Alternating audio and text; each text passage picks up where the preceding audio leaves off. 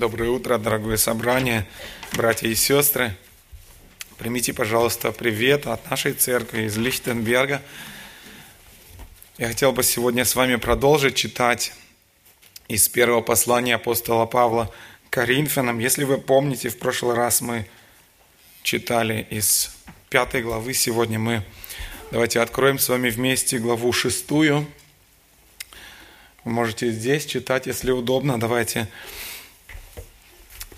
наш отрывок сегодня находится в, первый, э, в первом послании Коринфянам, шестая глава, и основные стихи, которые мы будем смотреть, находятся 9, с 9 по 11. Но мы прочитаем сначала 6 главы до конца 11 стиха. Давайте вместе читать.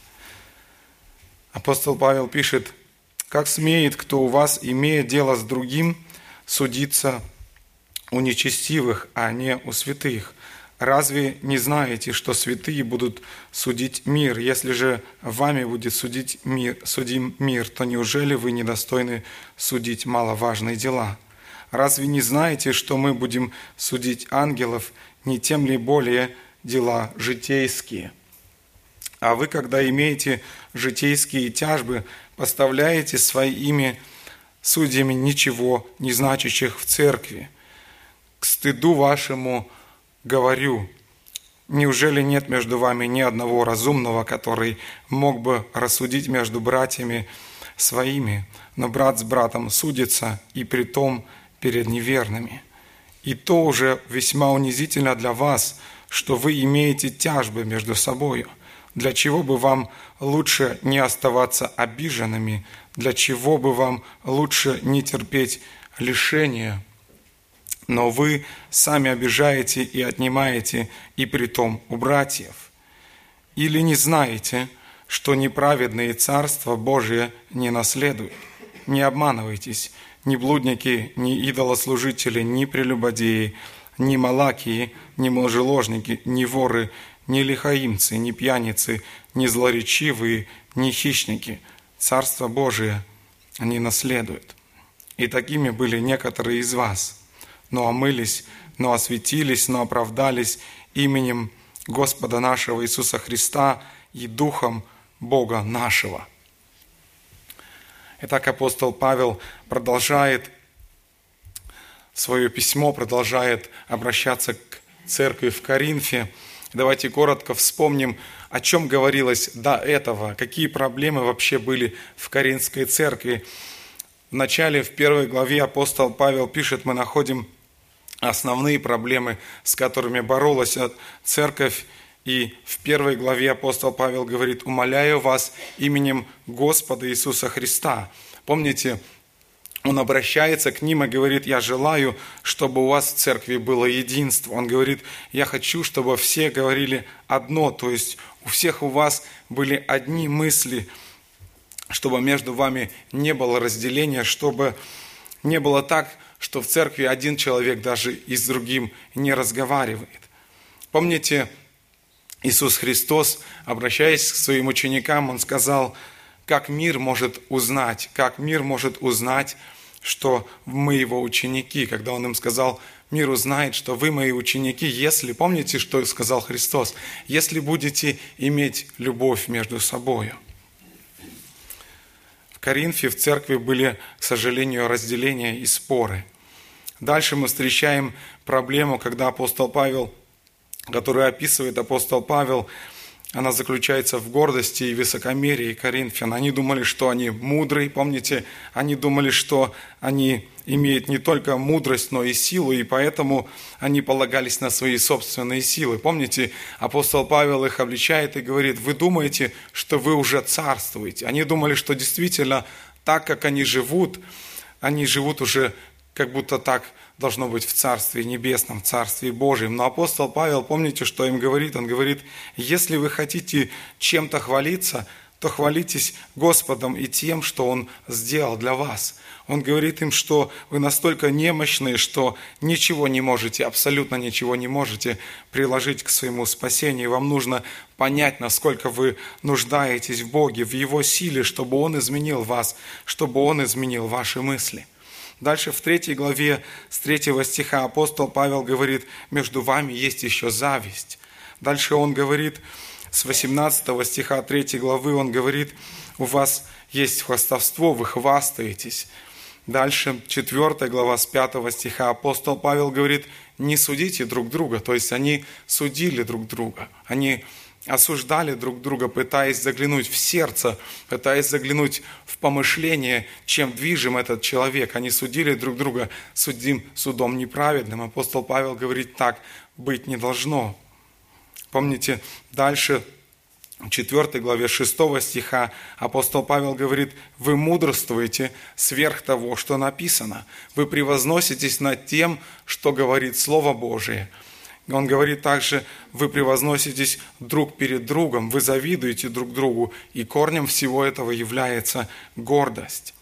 В пятой главе, если вы помните пятую главу, когда мы читали в прошлый раз и смотрели в пятую главу, апостол Павел там говорит о проблеме где они были терпимы к греху. Они закрывали глаза на грех, они были толерантны к греху, и они ничего не делали против того, чтобы искоренить грех в церкви.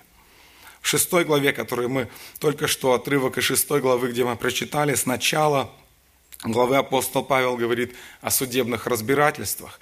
Коринфяне судились друг с другом в церкви. Братья и сестры подавали друг на друга в суд, шли к судьям – и здесь мы можем подумать, наверное, ну, вот это уже точно, этот отрывок точно меня никаким образом не касается. Я же не подаю ни на кого в суд, я ни с кем не сужусь. Ну, но проблема заключается в том, что почему они судились? Почему они судились друг с другом? Проблема заключается в жадности, в гордости, в том, что один человек считает, что он имеет право поступать с другим так, как он считает нужным. Если вы, может быть, слышали, читали, спасибо,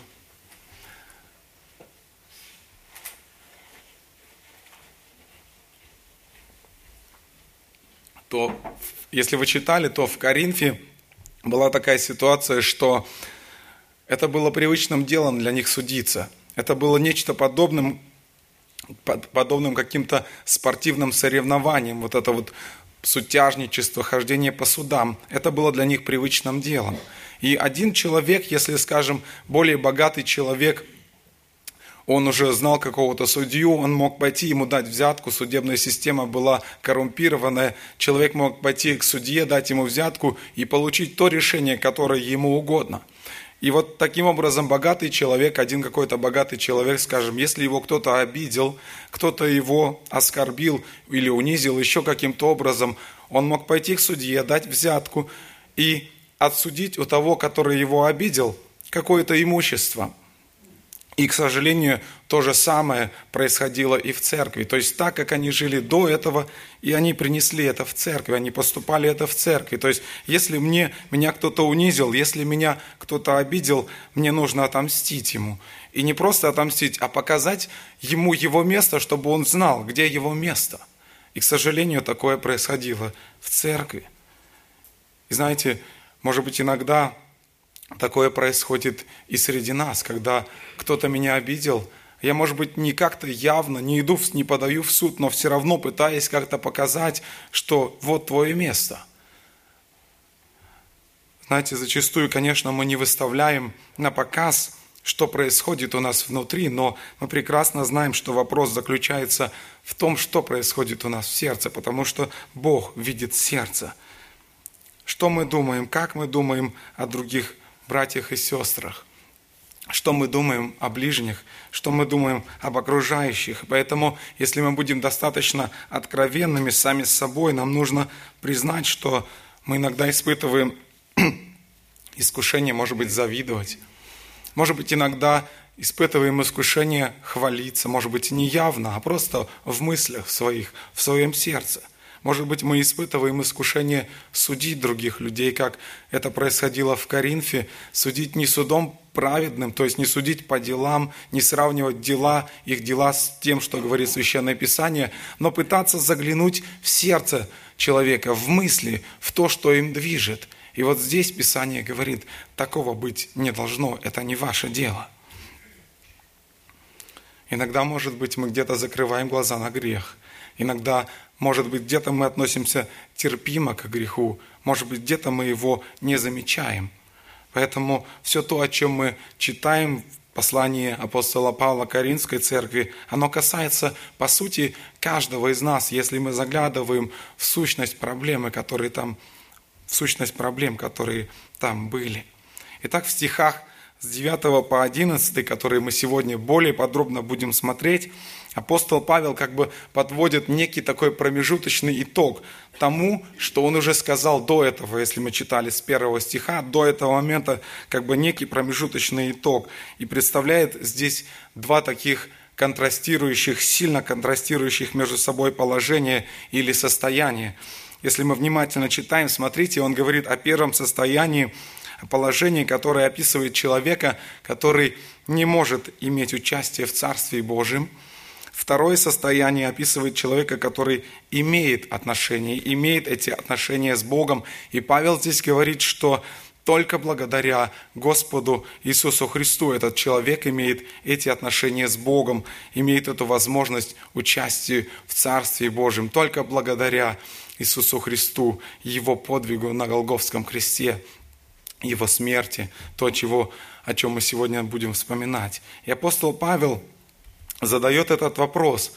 Он напоминает им, он говорит, разве вы не знаете? Он задает им этот риторический вопрос, на который сам собой уже подразумевается ответ. Конечно же, они знали. Разве вы не знаете, говорит апостол Павел, разве вы не знаете, что Божья святость и грех несовместимы?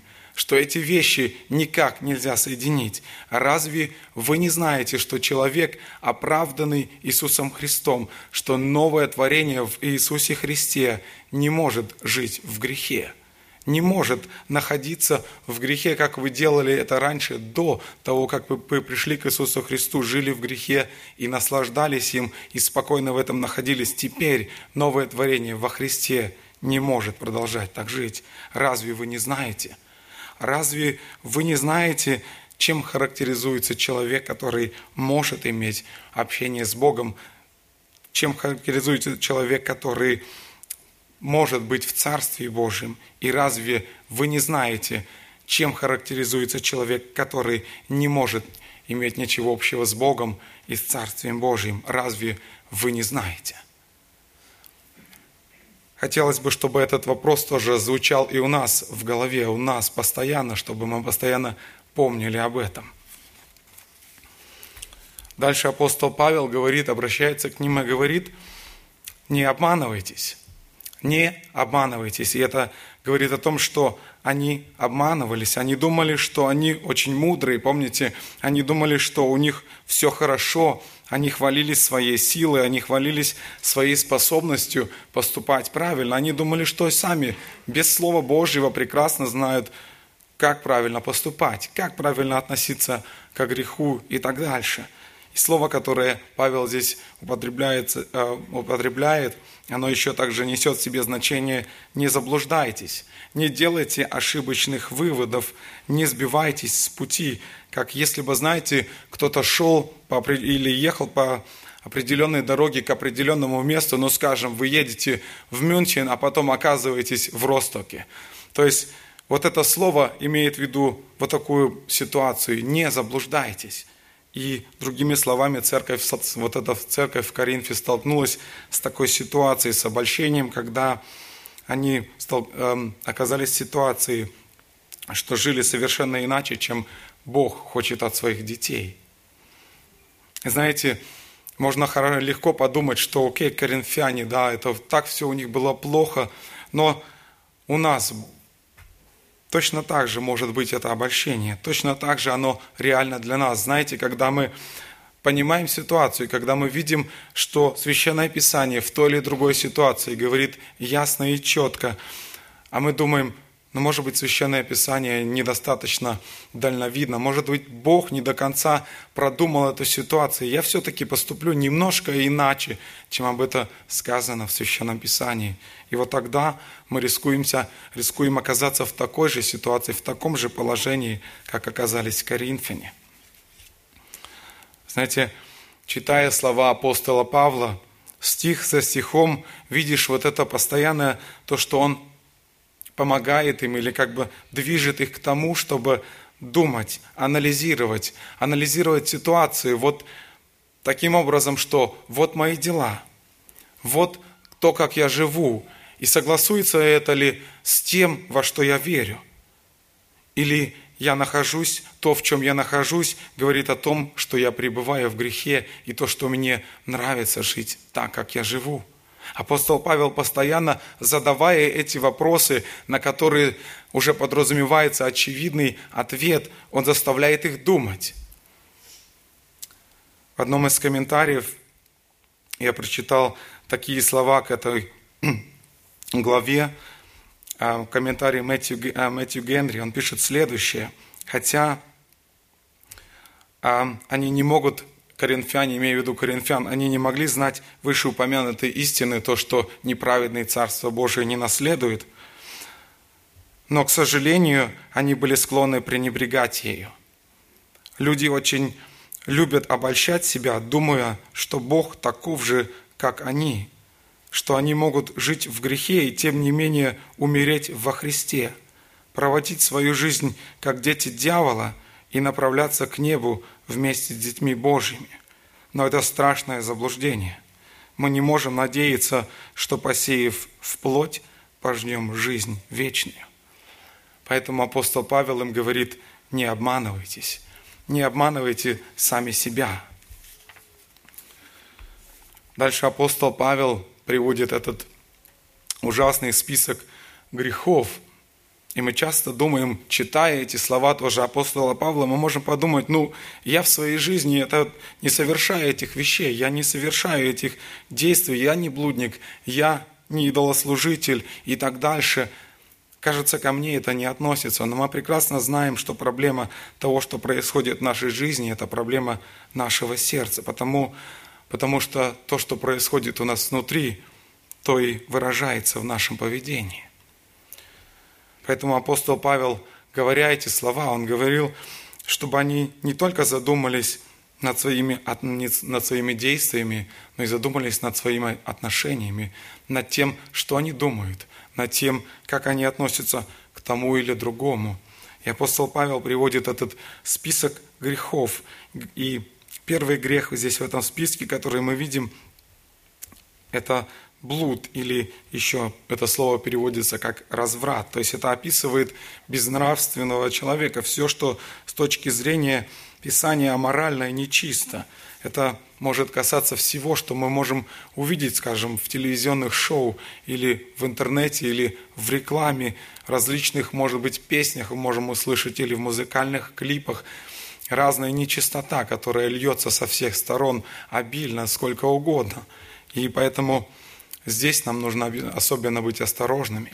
Особенно осторожными то, от чего нас предупреждает Священное Писание, быть осторожными, чтобы мы, подвергаясь этому влиянию, чтобы мы не засыпали, чтобы мы не могли где-то подумать, не обманулись и не подумали, что это ничего страшного. Второй грех – о котором Павел здесь говорит, это идолослужение. Если вы знаете, если, может быть, тоже читали где-то, то в первом веке, особенно в римском обществе, было принято держать в доме такой небольшой шкафчик, где стояли идолы, истуканы. И вот эти истуканы, они были такими хранителями домашнего очага. Мы, конечно же, не храним таких шкафов дома, у нас нет таких шкафчиков с истуканами, но по сути, мы тоже это прекрасно знаем, что идолослужение – это то, когда место истинного Бога занимает в нашей жизни что-то другое, что угодно. Любые вещи мы можем какому-то человеку служить как идолу в своей жизни. Наши друзья могут быть такими же, таким же идолом в нашей жизни, где первое место в нашей жизни занимают друзья. Мы можем сделать работу, мы можем сделать какую-то вещь, какое-то развлечение, все что угодно, все что угодно может занять это первое место в нашей жизни. То есть, по сути, идолослужение – это то, что лишает Бога главенства в нашей жизни. Третье, о чем здесь говорит апостол Павел, он говорит «прелюбодеи».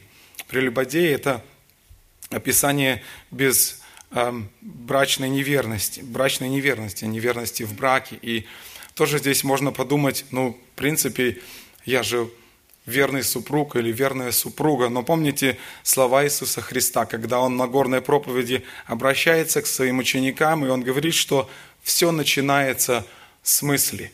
Он говорит, что всякий, кто посмотрит на женщину с вожделением, то есть с таким желанием, с вожделенным желанием, он посмотрит, уже виновен в этом грехе. Христос говорит, не тот, кто совершил действие, но тот, кто уже подумал и допустил в своих мыслях, в своем сердце это действие, уже виновен в этом грехе. Дальше апостол Павел говорит, малакии и мужеложники. Это касается извращенных однополых отношений. И в римском обществе или в, Гре... в Древней Греции это было очень распространенное явление и считалось нормальным. Многие философы или, может быть, некоторые из философов имели такие отношения между мужчиной и мужчиной, половые отношения между мужчиной и мужчиной. Говорится в истории, что римский император Нерон точно так же, он имел, например, у него был мальчик, которого специально кастрировали, чтобы он мог исполнять роль его жены. То есть это было нормально. И, к сожалению, сегодня в нашем обществе это тоже считается нормальным. И эта идеология, она навязывается. Это навязывается, это отношение, что это нормально. И поэтому здесь тоже нам обязательно нужно быть очень внимательными, очень эм, внимательными к тому, что говорит Священное Писание – Следующее, то, что говорит апостол Павел, это воровство, когда мы забираем что-то у человека тайно. Следующее, переведен, слово, переведенное как лихаимцы, определяется как жадность, жадный вымогатель, вымогатель, взяточник. Это слово описывает ненасытимого в своей жадности человека, того, который пойдет на все, чтобы получить того, чего у него нет. И знаете, мы тоже можем подумать, но ну мы не вымогатели, мы вроде не взяточники, но по сути здесь корнем всего является жадность. И жадность может проявляться у нас в разных областях, в самых разных моментах. Например, когда мы думаем о жадности, мы чаще всего думаем о каких-то, о какой-то сфере материальных ценностей, в частности, может быть, о деньгах. Но знаете, есть, например, другая форма жадности, когда, например, возникает зависть или желание обязательно иметь то, что есть у других и чего нет у меня, скажем. Появился какой-то новый смартфон, новый телефон, новый ноутбук или так далее, что-то подобное в таких вещах. И если я вижу, у кого-то это есть, то я думаю, может и мне это тоже надо. И вот если возникает такое желание, это сильное непреодолимое желание, то нет сомнения, что это жадность. Но знаете, жадность проявляется не только в этом – вы когда-нибудь думали или ловили себя на мысли, что я недоволен, не удовлетворен тем, что я имею? Пусть даже какие-то нематериальные вещи. Я недоволен, я хочу большего, мне недостаточно того, что я имею.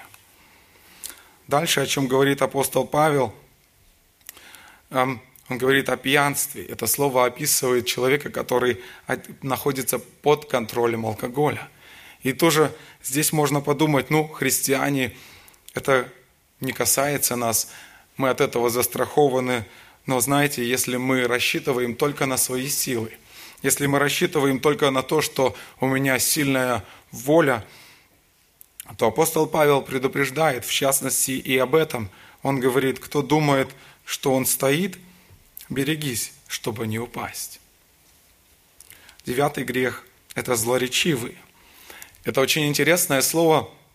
Может показаться, что оно описывает человека, который пользуется нецензурной лексикой и нецензурной бранью. Но на самом деле, в первую очередь, это слово описывает человека, который говорит что-то, чтобы причинить боль другому. Что-то, чтобы унизить другого. Пусть не ему в лицо, а говорит о нем кому-то. И это может быть даже хорошие слова, которые он употребляет, но они будут использованы против другого человека для того, чтобы унизить его, унизить другого и почувствовать тем самым себя лучше. Последнее, о чем здесь говорит апостол Павел, это слово «хищники». Также переводится как грабители или мошенники. И по сути это слово описывает человека, который бросается как хищник на то, чего он хочет достичь. Вот этот синодальный перевод у нас здесь очень, очень хорошо перевел вот эту окраску этого слова «хищник». То есть как хищник бросается на свою жертву без всякого контроля над собою, точно так же и человек бросается на то, что он хочет иметь, как хищник, и не остановится ни перед чем для того, чтобы получить то, что он хочет. Он возлекает из всего, что ему выгодно, из всего, что он хочет пользу, будь то честным или нечестным путем, все равно каким, лишь бы извлечь эту пользу. И знаете, смотря на весь вот этот список Порой нам стоит признаться, что, может быть, не на деле, но в нашем отношении, в наших мыслях мы сталкиваемся с такими же вещами в своей собственной жизни, с этими вещами, которые перечисляет апостол Павел. В конце 10 стихе он говорит, что такие Царствие Божие не наследуют. Люди, которые характеризуются таким отношением, люди, которые живут в этом – живут в этом и наслаждаются этим, и не стараются бежать от этого, не имеют ничего общего с Богом, не имеют ничего общего с Царствием Божьим. И вот здесь я заинтересовался, я не знаю, интересно ли вам, почему Павел приводит вот только вот этот список грехов, почему только эти, а как же все остальные? И некоторые, я посмотрел комментарии, некоторые комментаторы говорят, что это как бы основные грехи коринфян – Другие говорят, что это перечислены те грехи, которые приводят более легко, приводят к нарушению всех остальных. Если вы внимательно посмотрите, апостол Павел здесь касается заповедей. Первый, второй, седьмой, восьмой, девятый, десятый заповеди. И вот некоторые комментаторы говорят, что нарушение этих заповедей более легко приводит к нарушению всех остальных. Но знаете, как бы там ни было, Священное Писание говорит, что согрешивший в одном согрешил во всем и нуждается в прощении, является грешником, нуждающимся в оправдании Божьем. В 11 стихе апостол Павел говорит, чтобы они не упустили из виду, что он говорит о них, он говорит, такими были некоторые из вас. Он хочет сказать, что Этим хочет сказать, что у вас все-таки еще остались пережитки этого прошлого. Вы все-таки еще цепляетесь за эту старую жизнь, которой вы жили до Христа. У вас все-таки остается еще, вы еще влагаете какую-то ценность в эти вещи. И апостол Павел говорит здесь, подумайте, подумайте, вы были, такими были некоторые из вас, но здесь он не ставит точку, но он продолжает. Если бы апостол Павел здесь поставил точку, то это было бы поводом к унынию, поводом к отчаянию, потому что из-за наших грехов мы бы не унаследовали Царствие Божие, мы бы не имели этой надежды, но слава Богу за Его милость, слава Иисусу Христу. И апостол Павел продолжает здесь, и он говорит, но, он говорит здесь, но, омылись. И с этого момента апостол Павел начинает описывать состояние совершенно противоположное, о котором говорилось до этого. Он говорит, да, мы были раньше такими, но теперь, он говорит, мы омылись. Смотрите, он трижды употребляет это здесь «но», «но», «но». Такое сильное противоречие, которое разделяет вот эти две стороны, которое разделяет эти два состояния. Он говорит, но омылись, но осветились, но оправдались. И вот тем самым он показывает этот контраст, эту огромную разницу между тем, что было, и тем, что теперь.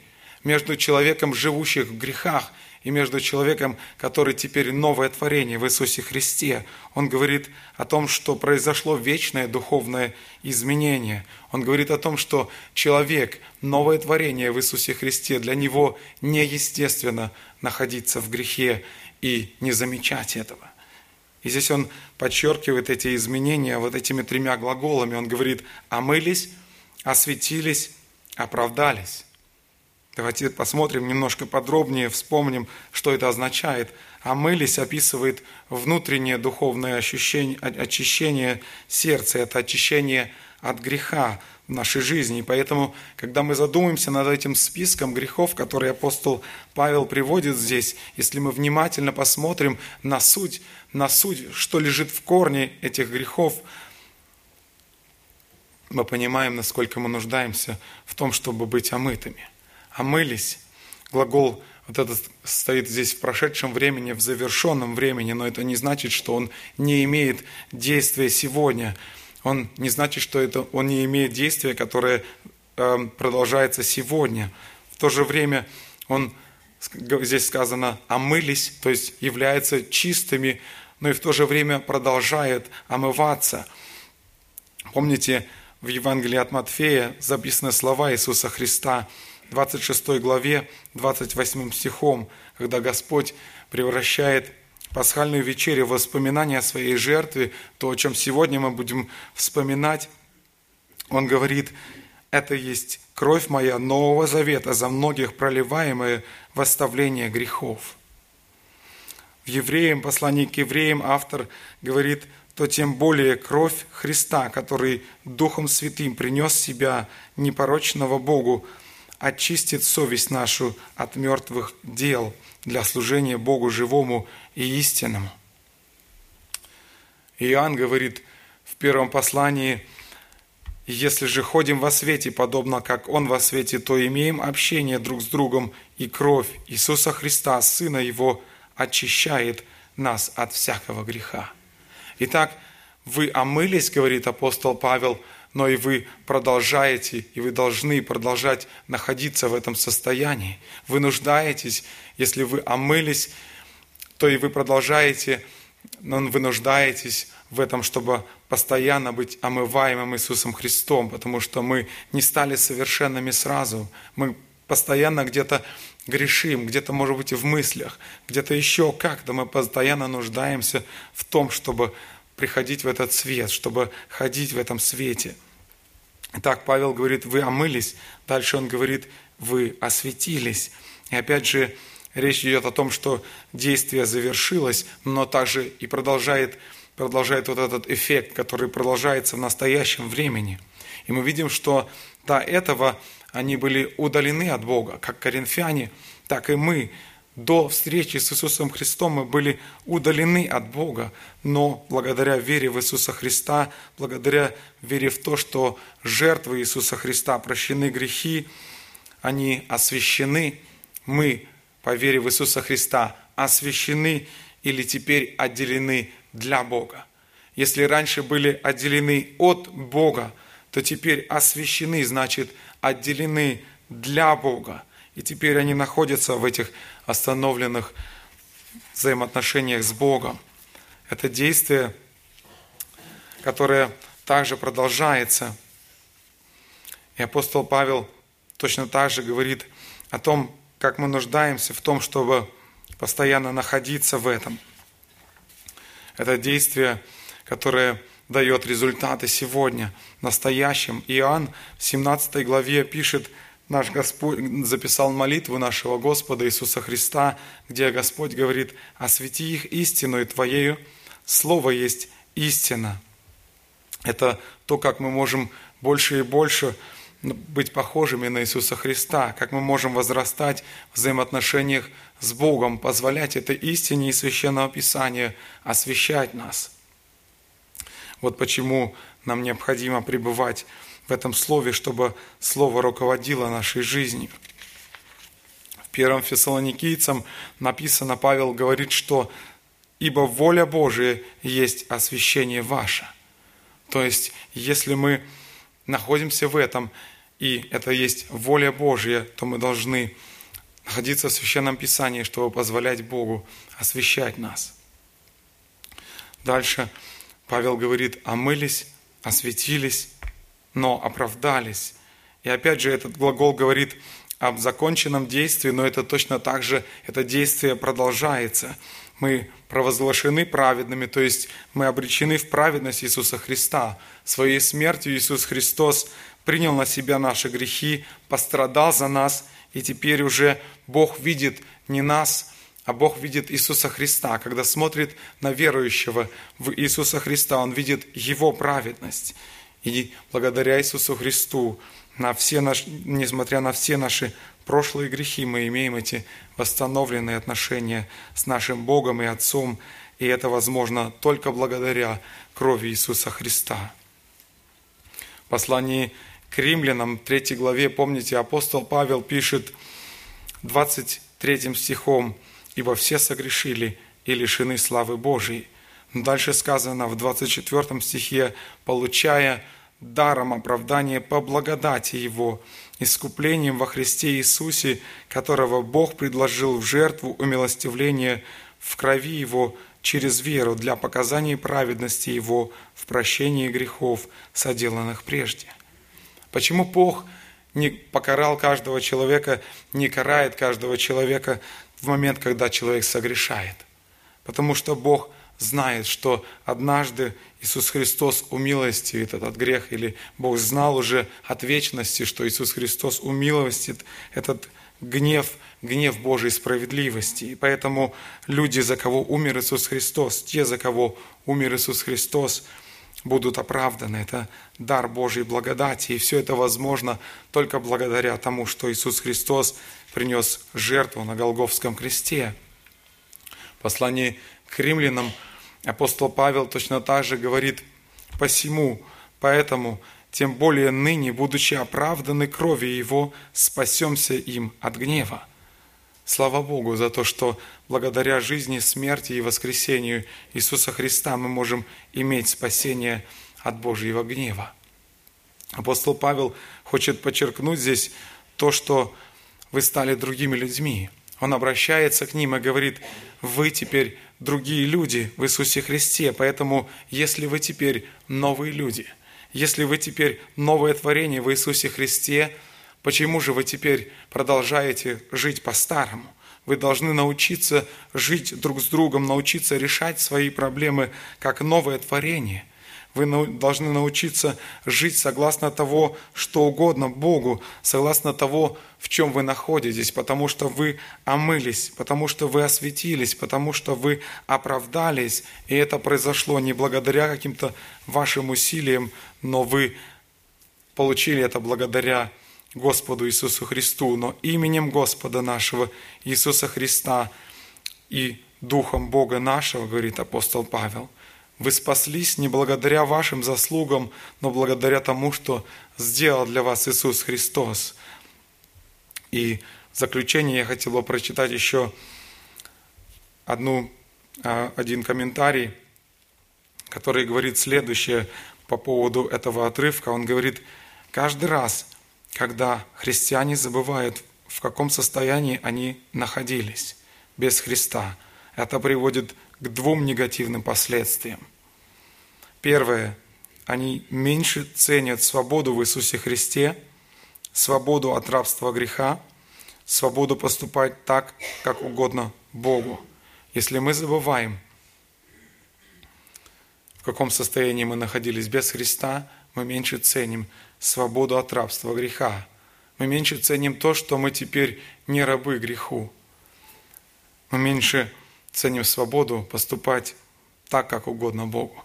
И второе, он говорит, когда христиане забывают, в каком состоянии они находились без Христа, это делает нас менее сострадательными к тем людям, которые не знают Иисуса Христа.